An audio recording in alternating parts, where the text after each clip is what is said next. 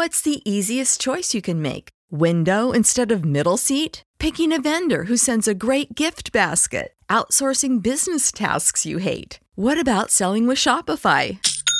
Whether you're selling a little or a lot, Shopify helps you do your thing, however you cha-ching. Shopify is the global commerce platform that helps you sell at every stage of your business. From the launch your online shop stage to the first real life store stage, all the way to the did we just hit a million orders stage. Shopify's there to help you grow. Whether you're selling scented soap or offering outdoor outfits, Shopify helps you sell. Wherever and whatever you're selling, Shopify's got you covered. Sign up for a $1 per month trial period at shopify.com slash try. Go to shopify.com slash try now to grow your business, no matter what stage you're in. Shopify.com slash try.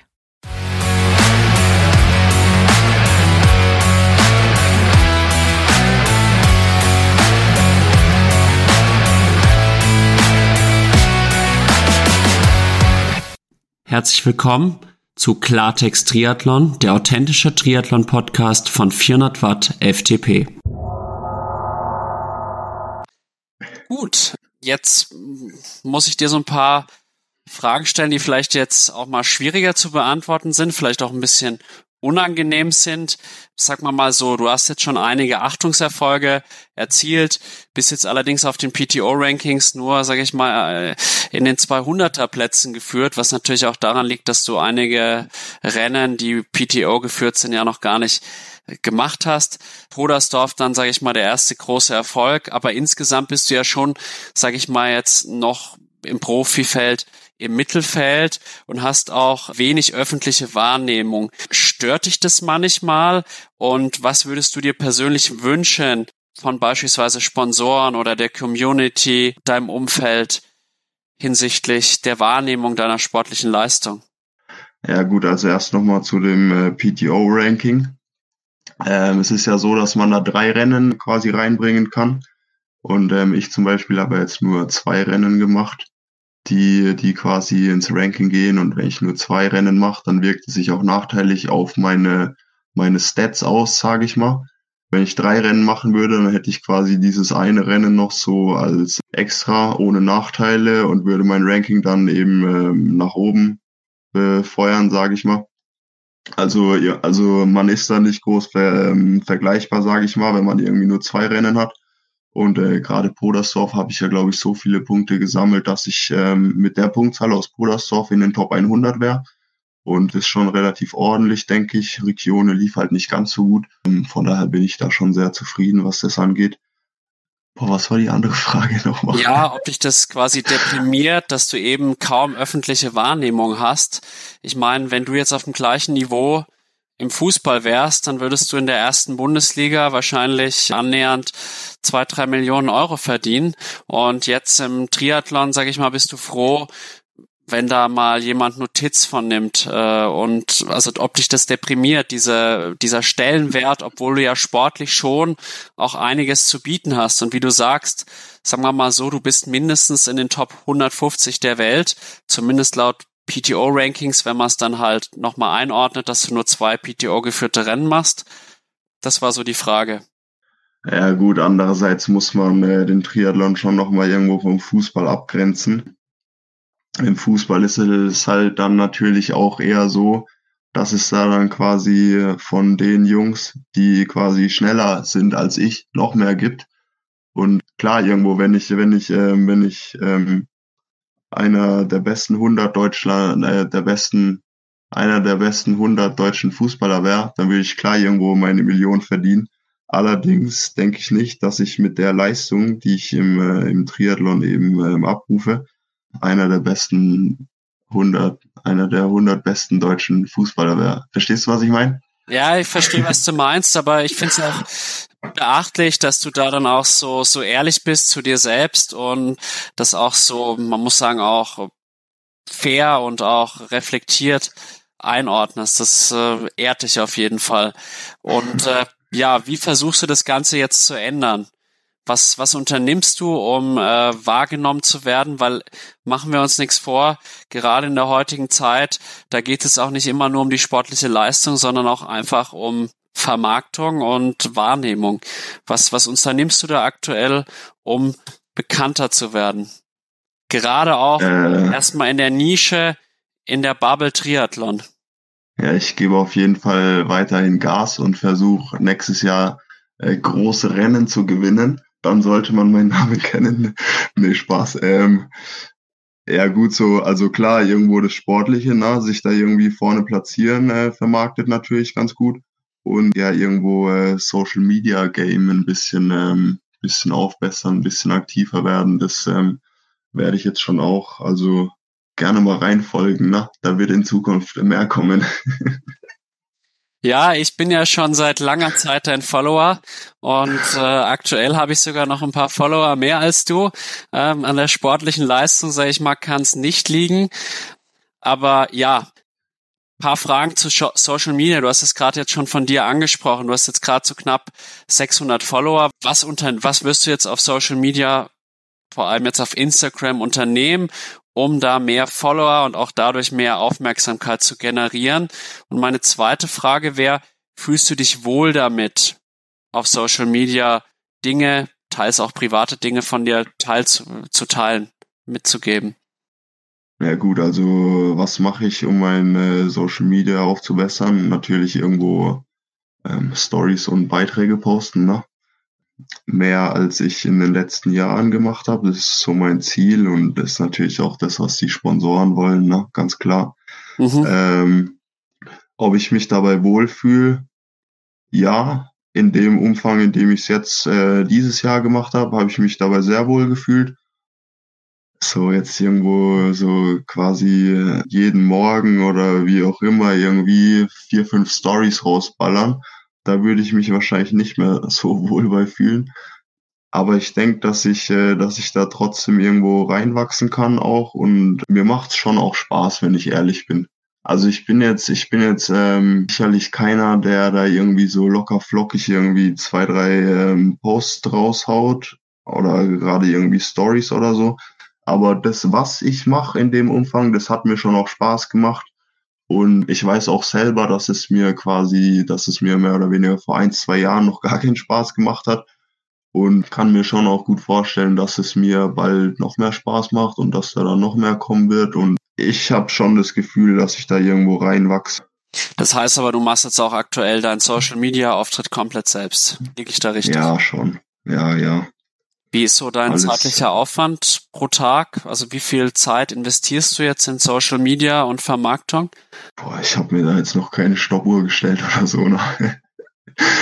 ja, ich weiß nicht. Wenn man auf der Rolle sitzt, dann hat man ein paar Gedanken und äh, setzt da vielleicht ein, zwei Dinge um oder wenn ich auf der Couch sitze und irgendwie Fernseh schaue oder so, aber ist jetzt nicht so, dass ich mich da irgendwie an den Schreibtisch setze und mir dann ein äh, Skript schreibe und mir irgendwie überlege, yo, was bringe ich nächste Woche und was ich, was bringe ich diese Woche noch oder so.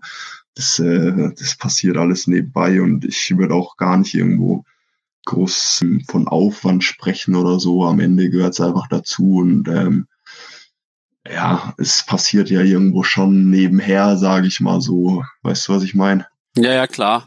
Also man ja. kann es auch häufig in den Alltag integrieren und du hast gerade genau. das Rollentraining angesprochen. Jetzt mal bitte alle Freunde weghören. Ich mache natürlich auch viele Handy-Nachrichten, die ich dann mal auf der Rolle beantworte, weil da hat man halt auch einfach mal die Zeit und verliert aber zugleich keine Trainingszeit dafür. Das ist natürlich dann ganz praktisch. Hast du da jetzt irgendwie bestimmte Projekte geplant? Beispielsweise ein YouTube-Channel wie jetzt Felix Henschel oder irgendwie besondere Themen, die vielleicht auch mal kritische Themen im Triathlon ansprechen oder wirst du erstmal versuchen, einfach so dein Leben zu teilen und auch die Arbeit, die Zusammenarbeit mit deinem Sponsor René Rosa Manufactory? Ja, genau. Also am Ende einfach Dinge über mich mitteilen, halt mehr oder weniger. Ich will da jetzt nicht irgendwie, also Felix Henschel zielt ja auch irgendwo auf mehr als sein eigenes Dasein ab, sage ich mal. Und ähm, das ist jetzt nicht mein Ziel, da irgendwie eine Plattform für andere Themen zu, zu, äh, zu, zu bieten.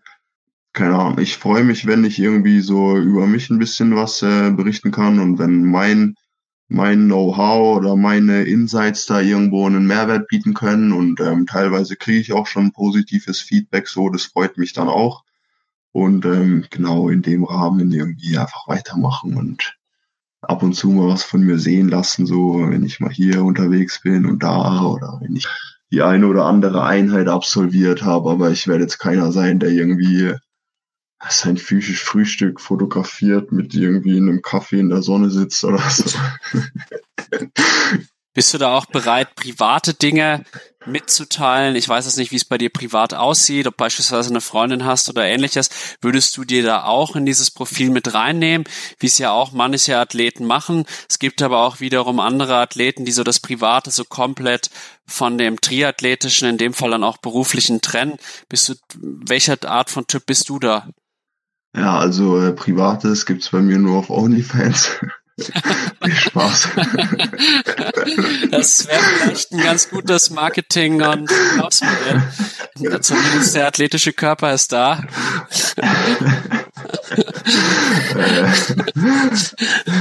nee, also ja, ich weiß ja noch selber nicht so genau jetzt, wie ich das anstelle oder so zuerst klar einfach so ein bisschen so, so die, die Sportschiene irgendwie ähm, dokumentieren und so. Und ähm, ja, es ist, wir werden sehen. okay, ich bin auf jeden Fall sehr gespannt, wie sich das Ganze bei dir entwickelt und ich hoffe natürlich, dass deine Follower durch die Decke gehen und vielleicht hilft ja auch der Podcast hier ein bisschen, falls er ein bisschen bekannter werden sollte. Wäre auf jeden Fall schön. Wie stehst ja. du denn jetzt generell zu dieser Entwicklung? Und ich glaube, das ist jetzt wirklich auch ein Fakt, dass die eigene Vermarktung mittlerweile wichtiger zu sein scheint als die rein sportliche Leistung. Also ich sag mal so, vielleicht ist so eine gewisse Grundleistung erforderlich, aber letztendlich kommt es auch ein bisschen darauf an, wie vermarkte ich das Ganze. Wie stehst du zu der Entwicklung? Siehst du das eher positiv oder eher negativ, differenziert? das würde mich jetzt schon interessieren, wie du da dazu stehst.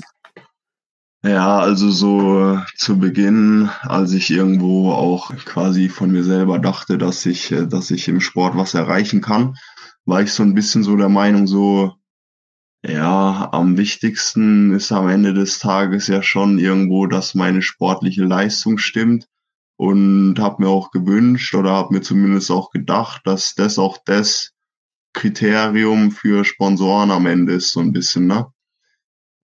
Ist es nicht. Vermarktung, Social Media ist extrem wichtig. Und ja, mittlerweile kann ich das auch voll verstehen. Ne? Am Ende ist irgendwie, ist, die, ist ja irgendwo die Reichweite für den Sponsor am wichtigsten. Und wenn ich irgendwie, weiß ich nicht, 20.000 auf Insta hab und ähm, da irgendwie angenommen, ich habe ein Produkt, was ich bewerben soll und ich bewerbe das Produkt dann über mein Instagram irgendwie einmal im Monat über ein ganzes Jahr lang, dann habe ich das Ding zwölfmal beworben vor meinen 20.000 Abonnenten. Ne? Wenn ich das Produkt irgendwie nur einmal in irgendeinem Rennen, keine Ahnung, wenn ich bei Challenge Rot Vierter werde oder wie auch immer und es halt dann nur dort platziert habe oder wie auch immer, dann ähm, ja, dann hat das Produkt ja am Ende irgendwie nur einmal über den Sportler Reichweite bei eben dem Wettkampf äh, generiert, sage ich mal. Und irgendwo Werbung zielt ja auch darauf ab, dass man das immer wieder sieht und quasi das Unterbewusstsein anregt oder wie auch immer. Wie das genau läuft, weiß ich nicht, aber ich verstehe schon ganz klar, dass, äh, dass am Ende irgendwie Reichweite und äh, quasi eben die Reichweite entscheidend ist und die Reichweite irgendwie durch Social Media kommt und ja gut, also mittlerweile gehört Social Media, wenn man ehrlich ist, halt auch irgendwo zum Business dazu. Ne? Vor acht, neun Jahren war das halt noch anders, da war das Thema noch gar nicht so groß und da ging es dann echt noch irgendwie über Einteiler-Logo, was man dann in der Zeitung oder in irgendwelchen Magazinen gesehen hat. Aber so, gerade auf Social Media, da kann man ja auch irgendwo die Marke deutlich besser präsentieren. Wenn, wenn ein Bericht erscheint und dann irgendwo das Logo zu sehen ist, so dann, ja gut, dann hat man das Logo zwar gesehen, aber am Ende muss man sich ja dann auch erst irgendwie selber darüber informieren, um zu wissen, was hinter dem Logo steht, sage ich mal. Ne? Wenn man irgendwie in einem Instagram-Post das Logo dann verpackt und dazu schreibt, was das macht und dann irgendwie noch drei, vier Fotos davon mitschickt oder so, dann ist es am Ende dem ähm, quasi dem Konsumenten viel ersichtlicher auch, was das, was das überhaupt für ein Ding ist, so mehr oder weniger. Ja, und von daher ähm, sehe ich da schon auch irgendwo den Sinn und ähm, verstehe das voll. Ja, also ich finde es das cool, dass du da so eine realistische, reflektierte Sichtweise darauf hast. Und ich glaube auch, man kann diese Entwicklung jetzt schlecht finden, aber man wird daran nichts ändern. Und letztendlich muss man ja auch sagen, wenn man jetzt wirklich Profi-Triathlet ist, ganz egal ist die sportliche Leistung ja trotzdem nicht. Man muss sich aber halt auch immer drüber im Klaren sein, dass es halt nicht alles ist und man auch eben in diese anderen Dinge investieren muss. Ich bin sogar persönlich der Meinung, dass das wahrscheinlich immer mehr die Zukunft sein wird, auch die Eigen- und Selbstvermarktung. Und das sollten nicht nur Profisportler machen, sondern auch, sage ich mal, ganz normale Menschen wie du und ich einfach, so blöd jetzt mal gesagt. Ja, aber interessanter deine Einschätzung zu hören. Was mich jetzt auch tatsächlich wirklich interessiert und was ich jetzt auch mit mehreren Personen, die ich aktuell spreche, thematisiert habe, ist das Thema Content, der aktuell schon verfügbar ist über Triathlon. Ich nenne jetzt mal ein paar Triathlon-Magazin, Triathlon Crew Cologne, Pushing Limits oder jetzt auch das neue Format vom Niklas Bock. Welcher Content gefällt dir denn da am besten? Und wenn ja, warum? Ziehst du da einen Mehrwert für dich und deine Karriere heraus?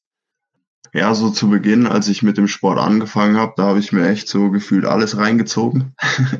und da haben auch vor allem so die Videos von, ähm, ich weiß gar nicht, heißt die überhaupt noch Triathlon Crew Cologne? Ich glaube, der, die heißt nur noch Triathlon Crew oder so. Rund um hier Sebastian Zeller. Genau, ja. Ähm, ja, die Videos, die waren, die sind schon brutal informativ, wenn man ehrlich ist. Na, also da kriegst du ja irgendwo alles auf dem Weg mitgegeben, so von Ernährung, Trainingssteuerung, Trainingsbereiche, Pacing, Wettkampfpacing, Wettkampfstrategien, ähm, alles irgendwo äh, wissenschaftlich fundiert. Also da habe ich früher schon irgendwo großen Mehrwert rausgezogen und habe mir die Videos auch gerne angeschaut. Und ja genau, Pushing Limits habe ich auch gerne gesehen, immer, also vor allem ich glaube, letztes Jahr war das, als die, als sie irgendwie vier, fünf Rennen dokumentiert haben, oder, oder es waren noch nur zwei, drei, und da irgendwie dann äh, vorher, nachher Interviews und so, das, das fand ich schon auch sehr cool, habe ich mir auch alles angeschaut. Genau, mittlerweile schaue ich aber ehrlich gesagt nicht mehr ganz so viel. Mhm. Ich weiß nicht, auf, auf der einen Seite, ja, kriegt man eh so viel mit, und ähm, hat den ganzen Tag irgendwo Triathlon im Kopf und wie auch immer und über Social Media kriegt man alles reingeballert. Ich weiß nicht und ähm, gerade so mit, mit Trainingssteuerung und dies und das und würde ich jetzt auch behaupten, dass ich mich auskenne und da jetzt auch nicht mehr jede neue Studie irgendwo sehen muss. Mittlerweile habe ich einen Trainer, der kann das für mich erledigen. Ja, ich habe mich da so dieses Jahr vor allem so ein bisschen von ähm, abgekoppelt, würde ich sagen, da irgendwie alles, alles, ähm, alles zu sehen, aber trotzdem gerade so die, die Triathlon-Crew-Videos, die sind schon, also die sind schon, also für Einsteiger würde ich schon sagen, dass sie irgendwo Gold wert sind. Da, da kriegt man schon viel, viel, viel Know-how und viel Input und ja, habe ich damals auch echt voll gern gesehen. Ich weiß nicht, schaust du noch ähm, oder gibst du dir das noch alles so in mhm. der in der in der Regelmäßigkeit, wie das veröffentlicht wird oder wie stehst du dazu? Also mir geht's ähnlich wie dir. Die Triathlon Crew habe ich vor allem halt zu meiner Anfangsphase 2017 bis 2019 gesuchtet. Und ja. ich glaube, in trainingswissenschaftlicher Hinsicht ist es schon wirklich so das Nonplusultra an Triathlon-Content, zumindest im deutschsprachigen Raum, weil es halt auch wirklich wissenschaftlich basiert ist. Pushing Limits habe ich auch intensiv verfolgt, einfach weil ich finde, dass sie einen sehr guten Unterhaltungswert haben das, diese Project-Geschichte, die jetzt da, sage ich mal, im letzten Jahr gelaufen ist, die habe ich auch am Anfang wirklich intensiv verfolgt. Mit der Zeit muss ich allerdings sagen, dass ja ich dann irgendwie ein bisschen das Interesse daran verloren habe, weil es dann doch nicht so geil war, wie ich es mir anfänglich vorgestellt habe. Und äh, ich war dann auch tatsächlich, wenn ich das so sagen darf, ein bisschen enttäuscht, dass der Niklas Bock das Ganze nicht gefinisht hat, indem er halt dann auch kein Ironman wirklich beendet hat. Mhm. Fand ich ein bisschen schade, aber ja, im Endeffekt steht es mir da jetzt auch nicht zu, ein Urteil zu treffen. Ich denke, das war jetzt für ihn die richtige Entscheidung, den Weg so zu gehen. Fand ich halt aus Zuschauersicht ein bisschen schade. Auf der anderen Seite ähm, muss man da natürlich auch sagen, das ist sein Leben und wie er das führt, das ist seine Sache. Also bitte jetzt nicht falsch verstehen. Und hinsichtlich äh, sonstigen Sachen, Triathlon Magazin, bin ich tatsächlich dieses Jahr Abonnent gewesen. Mag ich einfach sehr gerne, gerade auch so diese Interviews dann mit beispielsweise Blumfeld oder so Darrow. Das gibt mir einfach einen Mehrwert und ist halt beispielsweise die perfekte Abendlektüre. Nichtsdestotrotz denke ich, dass uns im Moment halt noch so ein emotionaleres, äh, vielleicht auch mal ein bisschen, wie soll ich sagen, witzigeres Format fehlt in der ganzen Szene. Und ich hoffe, dass ich vielleicht äh, auch ein bisschen dazu beitragen kann, die Content, den Content irgendwie so ein bisschen zu erweitern oder beziehungsweise zu ergänzen. Genau. Du hattest jetzt gerade schon so ein bisschen angedeutet, du hast dich so ein bisschen rausgenommen. Was machst du denn, um mal vom Triathlon-Alltag abzuschalten? Weil man kann ja jetzt nicht den ganzen Tag immer nur Triathlon, Triathlon, Triathlon. Ich glaube, da verliert man irgendwann auch den Bezug zur Realität, zur realen Lebenswelt. Ja, richtig. Also ja, was tue ich, um von Triathlon abzuschalten? Einfach Sachen, die nicht so viel mit Triathlon zu tun haben jetzt oder so oder ich schaue gern andere Sportarten an, auch zum Beispiel jetzt im Winter irgendwo Biathlon finde ich ganz cool. Jetzt aktuell läuft die Darts-WM, das schaue ich auch ganz gerne, obwohl es an sich eigentlich was ganz anderes ist, aber ich, äh, ich feiere die, die, die Fans da auch und ähm, keine Ahnung, wie das einfach so, also ja, Darts-WM finde ich auch ganz cool oder ja, sich einfach irgendwo mit anderen Sachen als Triathlon beschäftigen, ne? irgendwo mit Freunden treffen, die halt keine Triathleten sind, so mehr oder weniger, und da dann halt über Themen reden, die nichts mit Triathlon zu tun haben. An sich ähm, fällt mir das jetzt nicht schwer, da irgendwie, da irgendwie mal abzuschalten oder so, oder keine Ahnung, dumme YouTube-Videos gucken oder so. So, jetzt haben wir viel über Social Media geredet, Marketing, deine bisherigen sportlichen Highlights.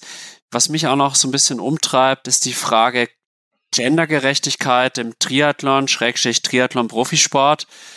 Gleich mal eine provokative Frage. Ist es deiner Einschätzung nach als Mann schwieriger, sportlich erfolgreich zu sein als eine Frau?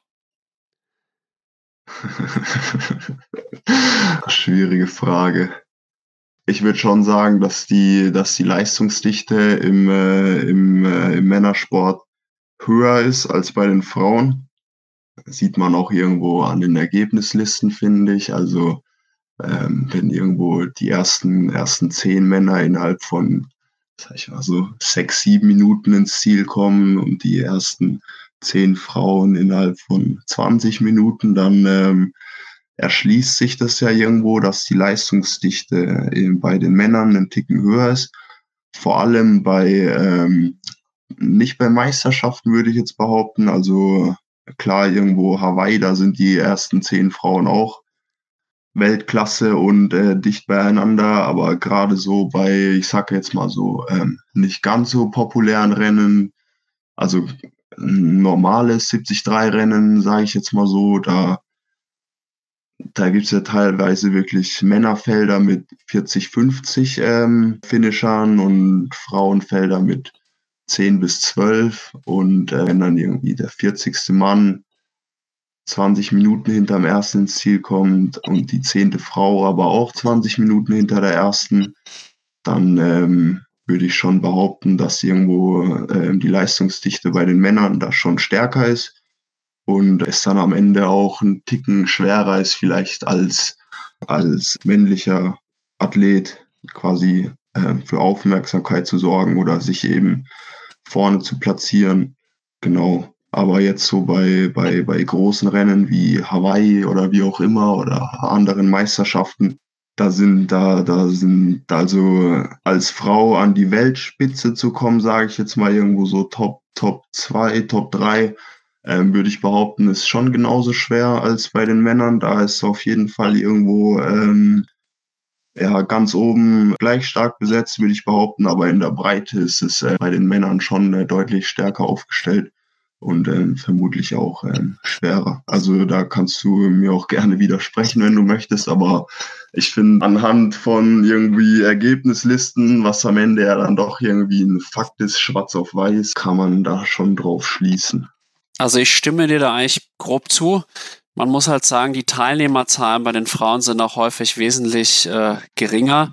Und wenn weniger Teilnehmer da sind, ist es auch leichter, eine gute Platzierung zu erzielen. Also wir haben ja teilweise dann Rennen, wie beispielsweise Gran Canaria, da sind meinetwegen sieben äh, Frauen dabei. Und wenn man dann halt Fünfte wird, hat man halt dann trotzdem ein ganz ordentliches Preisgeld verdient. Da sind die sicherlich bevorteilt. Man muss aber vielleicht auch ein bisschen zugute halten, dass Frauen natürlich schon auch gerade im Sportbereich häufig auch mit Nachteilen zu kämpfen haben. Beispielsweise eine Schwangerschaft ist dann doch immer wieder eine Unterbrechung. Zwar tut sich da jetzt viel, so dass ich sagen muss, dass sich das dann vielleicht wieder so ein bisschen ausgleicht. Siehst du generell so Unterschiede in der Herangehensweise zwischen Männern und Frauen? Und siehst du auch Unterschiede hinsichtlich der Wertschätzung der Leistungen von Männern und Frauen? Hast du das Gefühl, dass da vielleicht sogar die Männer, äh, sag ich mal, positiver oder wahrgenommen werden oder mehr Aufmerksamkeit erhalten als die Frauen? Das würde mich jetzt nochmal interessieren, wie du dazu stehst. Naja, gut.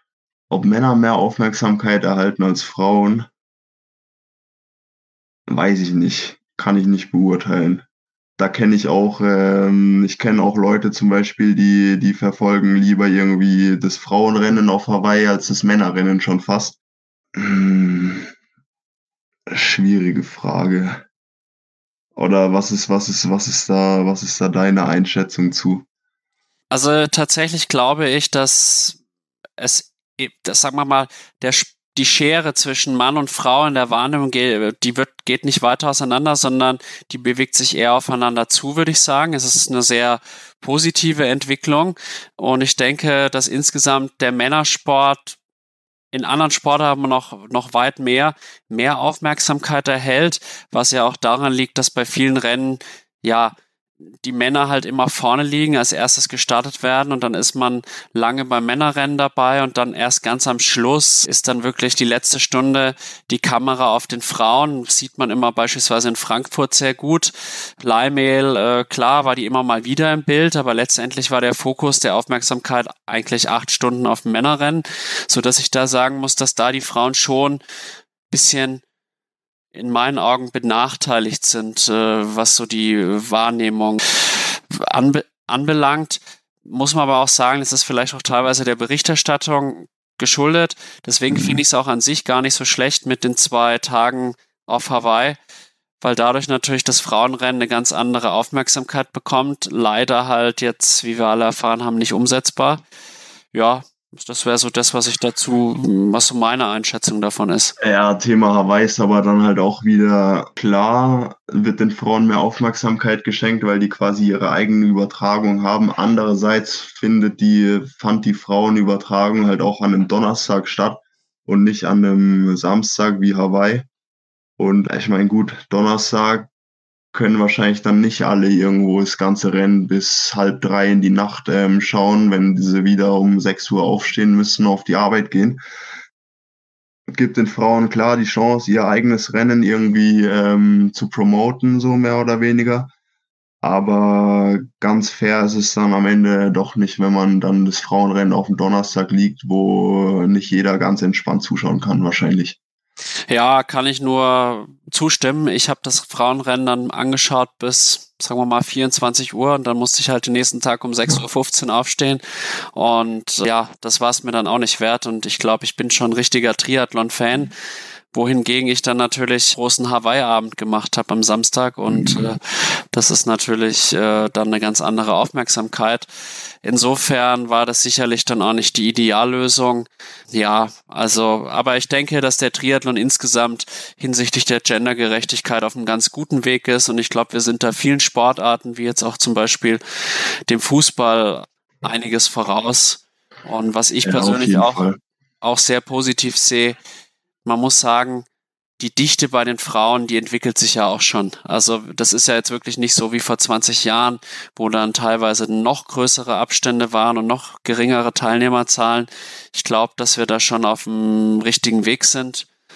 Und ich denke, Gleichbehandlung und Gleichberechtigung ist wichtig, aber man darf natürlich auch nicht irgendwie dazu übergehen, dann alles gleich zu schalten. Das ist so meine persönliche Einschätzung zu der ganzen Thematik. Nee, und jeden, ja. Ja, deshalb ist es ja auch so wichtig, meiner Meinung nach, quasi äh, gleiches Preisgeld für beide Geschlechter zu verteilen. Ich habe halt auch das Gefühl, dass äh, sich der, der, der Triathlon-Sport der Frauen irgendwo in die Richtung wie beispielsweise der Biathlon entwickeln kann. Also Biathlon ist ja gefühlt Frauen und Männer äh, zuschauertechnisch gleich beliebt. Und also so die Sportart Triathlon äh, Männern unterscheidet sich jetzt auch nicht so groß von der, der, der Sportart Triathlon, den die Frauen ausüben. Wenn der Sport es einfach irgendwie schafft, mehr Frauen zu motivieren und quasi die, die Leistungsdichte da irgendwie sich noch ein Stück weit entwickelt, dann ähm, ja, haben die Frauen da definitiv auch irgendwie die Chance, mindestens genauso interessant wie die Männer zu werden, wenn sie es nicht überhaupt schon sind.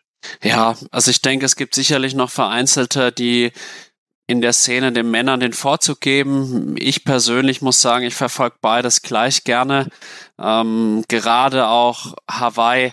Ich glaube, beide Rennen waren unfassbar spannend und äh, von ja auch in gewisser Weise auch voller Überraschungen und äh, wie, wie du sagst, letztendlich, ob man da eine Stunde länger oder eine Stunde kürzer braucht, das ist dann letztendlich auch egal.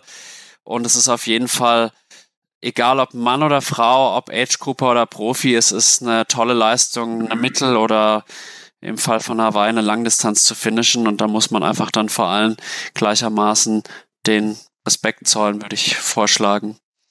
Ja, schön. Dann haben wir auch dieses Thema intensiver besprochen. Jetzt würde ich ganz gerne so zum Abschluss unseres Gesprächs noch so ein paar ja, wie soll man sagen, Ansagen von dir hören bezüglich der nächsten Saison. Welche Rennen sind geplant? Was, was sind da so deine großen Ziele? Ich habe jetzt auch gehört, dass du für die äh, TSG Rot in der zweiten Bundesliga startest, was ja in gewisser Weise dann auch ein bisschen im Widerspruch äh, zur Mitteldistanz steht, zumindest was die Streckenlänge anbelangt. Nichtsdestotrotz haben wir jetzt gesehen, dass die Norweger ja quasi von der Sprintdistanz bis zum Ironman alles gewinnen können. Ähm, ja, berichte einfach mal, erzähl mal ein bisschen, was hast du vor und äh, welche Athleten müssen sich vor dir in Acht nehmen? ja, genau zu TSG Rot und der, der Zweitligageschichte. Ich habe ähm, ich habe auch einfach wirklich extrem viel Bock, quasi Sprintdistanzen und äh, Draftingrennen zu machen. Hat mich schon immer fasziniert, wenn ich ehrlich bin und freue mich da richtig auf die nächste Saison. Ziel unserer Mannschaft ist eben der, der, der Aufstieg in die erste Liga. Genau, so Kontakt zu, zur TSG hatte ich so seit ähm, August, würde ich sagen, mehr oder weniger. Und da hatten die auch schon das Ziel, quasi in die erste Liga aufzusteigen auch schon mit mir geplant, dann mehr oder weniger für nächste Saison. Dann ist es doch nicht so gekommen, aber ich meinte halt trotzdem so, yo, ich habe Bock da mit euch irgendwie nächstes Jahr Gas zu geben und quasi dann den Aufstieg zu schaffen. Und ähm, richtig, ich habe einfach auch Lust auf die Rennen und ähm, so spezialisieren werde ich mich weiterhin auf die Mitteldistanz, aber ich denke jetzt nicht, dass es ähm, einen großen Nachteil irgendwie auch auf die Liga hat. Fokus steht auch auf der Mitteldistanz, klar, aber ich will da nächstes Jahr in der Liga trotzdem irgendwo Gas geben und äh, mich möglichst so weit vorne wie geht platzieren. Also ich schiele da schon auch auf äh, Top 3 in der Tageswertung, so das, das äh, wird schon drin sein. Mannschaftsziel ist dann eben der Aufstieg, genau. Ja, und Mitteldistanz ähm, ist mein, mein größtes Ziel für nächstes Jahr, die, die Quali für die 73 WM in äh, Lahti. Und ähm, genau, und Rennen, so die ersten zwei, drei Rennen. Ich werde wahrscheinlich nächstes Jahr ähm, Challenge Regione machen zum Start, Anfang Mai und ähm, im gleichen Monat dann noch äh, Challenge St. Pölten. Genau, währenddessen dann ein Bundesliga-Rennen und dann zwei Wochen später wieder ein Bundesliga-Rennen. Genau, Juli werde ich dann Les Sables machen. Ich muss halt immer ein bisschen schauen, dass der Kurs auch relativ flach ist, weil ich ähm, halt eben doch irgendwo relativ großer Athlet bin, auch schwer dementsprechend und ich meine Radstärke natürlich auch nur ausspielen kann, wenn es nicht nur auf und ab geht, mehr oder weniger. Ja, du bist äh, ja quasi der, der kommende Ditlev. Du hast ja wirklich ja. ordentlich Watt auf der Pedale. Und äh, vielleicht, was, was war, kannst du uns dein FTP verraten oder darf die Konkurrenz den nicht wissen? Ja, FTP liegt so bei knapp 400 Watt. das ist schon ein Wort. Bei welchem Körpergewicht, wenn ich fragen darf? Äh, so aktuell sind es so 384 Kilo. Also ist jetzt auch nicht so wenig. Und gerade Watt pro Kilo stehe ich dann doch nicht mehr so stark wenn, äh, da, wenn ich ehrlich bin. Deshalb halt eben auch die, die eher flacheren Strecken dann. Ja, aber das sind dann natürlich dann auch äh, beeindruckende Wattwerte auf der Mitteldistanz, nehme ich an. Wahrscheinlich schon Richtung Funk, würde ich sagen, mindestens. Und ja, jetzt, jetzt hätte ich gerne noch irgendeine Kampfansage. Wird der Steger nächstes Jahr beispielsweise in Podersdorf sich warm anziehen müssen oder kriegt er da mal eine, Ab eine, eine Klatsche von dir quasi? wenn er, wenn er nächstes Jahr wieder starten, äh, wieder startet, dann äh, muss er sich definitiv warm anziehen. Also ich meine, in diesem Jahr waren es ja jetzt, ich glaube, drei, dreieinhalb Minuten oder so. Die werde ich dir nächstes Jahr definitiv schneller sein. Ja, und dann, dann treffen wir uns wieder und dann feiern wir hier den Sieg, würde ich sagen. Also ja, das wäre genau. auf jeden Fall eine ganz starke Leistung, wenn du so eine Nummer wie ein Steger mal ja, mal eine kleine Niederlage verpasst. Würde auf jeden Fall, glaube ich, so ein bisschen die Szene wachrütteln und äh, spätestens dann hättest du die Aufmerksamkeit, die du in meinen Augen auch schon so langsam verdient hättest, rein von der sportlichen Leistung. Ja gut, äh, dann wären wir jetzt am Ende unseres heutigen Podcasts angelangt. Zum Abschluss, das mache ich immer mit jedem Gast. Hast du noch eine Frage, an mich, die du gerne beantwortet hättest. Erzähl mal, erzähl mal, ja? erzähl mal vielleicht noch, wo du nächstes Jahr unterwegs bist. Vielleicht sehen wir uns dann. Ich habe ich hab gesehen, du hast dieses Jahr Almere gemacht. Bin ich nämlich auch am überlegen. Vielleicht, vielleicht laufen wir uns da ja über den Weg. Ja, Almere wird tatsächlich nichts, ah, okay. weil ich dieses Jahr den Fokus erstmal auf Ingolstadt Mitteldistanz lege. Aber das ganz große Highlight ist natürlich die Challenge Rot, die ich mir nicht entgehen lassen wollte muss gestehen, dass jetzt die Vorbereitung in letzter Zeit sehr schlecht läuft aufgrund von meinen Nebenhöhlenproblemen, aber die will ich jetzt nicht schon wieder thematisieren. Mhm. Und da liegt einfach der Fokus drauf und da bin ich top motiviert und da möchte ich dann die neun Stunden 30, die in mir steckt, auch endlich zeigen.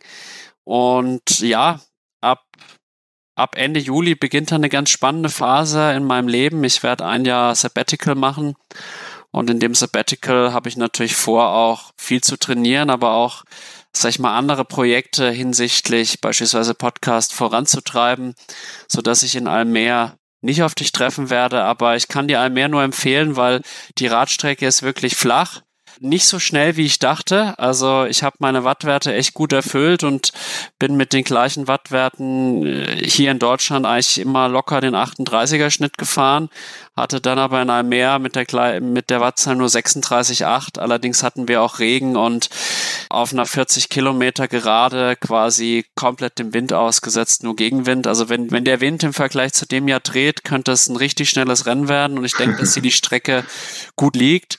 Und gerade auch auf, auf dem Lauf hat man doch viel Unterstützung und ja, ist ein schöner Wettkampf. Kann ich dir nur empfehlen und wer weiß, vielleicht holst du dir dann den Sieg dort auf der Mitteldistanz. Wäre auf jeden Fall eine starke Geschichte.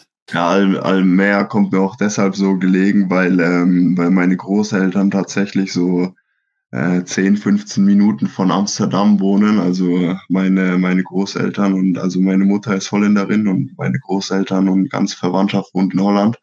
Und meistens sind wir dort dann ähm, Ende des Jahres quasi in der Off-Season, so eine Woche Großeltern besuchen in Holland.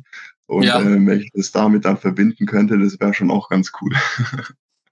ja, das wäre dann wie, wie so ein Heimsieg, kann man sagen. Und ja, richtig. Ja, gibt es da noch die Möglichkeit für dich, äh, Holländer zu werden und vielleicht mal den holländischen Langdistanzrekord zu brechen, der doch etwas weniger schwer zu erreichen ist als jetzt der deutsche? Ah, gut, Gehalten äh, habe ich mir jetzt noch keine Gedanken, habe ich mir jetzt noch keine Gedanken drüber gemacht und das ist jetzt auch nicht mein größtes Ziel oder so. meine, meine ähm, Freunde von meiner Oma, äh, ich glaube, nee, Enkel von meiner, Enkelkind von meiner Oma lädt mich nur ständig zu, zu, zu ihrem Triathlon ein, den sie auch selber organisiert. Die ist, sie ist Läuferin, läuft auch Marathon und so. Mhm. Und äh, versucht, versucht mich da ständig für ihren Triathlon äh, zu catchen quasi. Aber bisher ist noch nicht dazu gekommen und wenn ich ehrlich bin, habe ich auch nicht so viel Bock drauf. Aber das sage ich ihr natürlich nicht weil es halt wirklich nur so Dorftriathlon ist und dafür fahre ich nicht extra nach Holland. Das kann ich gut verstehen, aber ja, wenn wir das jetzt hier veröffentlichen, dann weiß ich es womöglich. Aber ja, gut. Ja, das Gute ist, dass sie ja kein Deutsch kann, ne? Von daher. Ja, da kommen wir dann doch nochmal raus aus der Geschichte. Vielen Dank, Stefan. Schön, dass du dabei warst. Hat mich wirklich sehr gefreut. Bis zum nächsten Mal. Ja, danke dir für die Einladung, Alex. Hat mir viel Spaß gemacht. Ciao, ciao. ciao, mach's gut.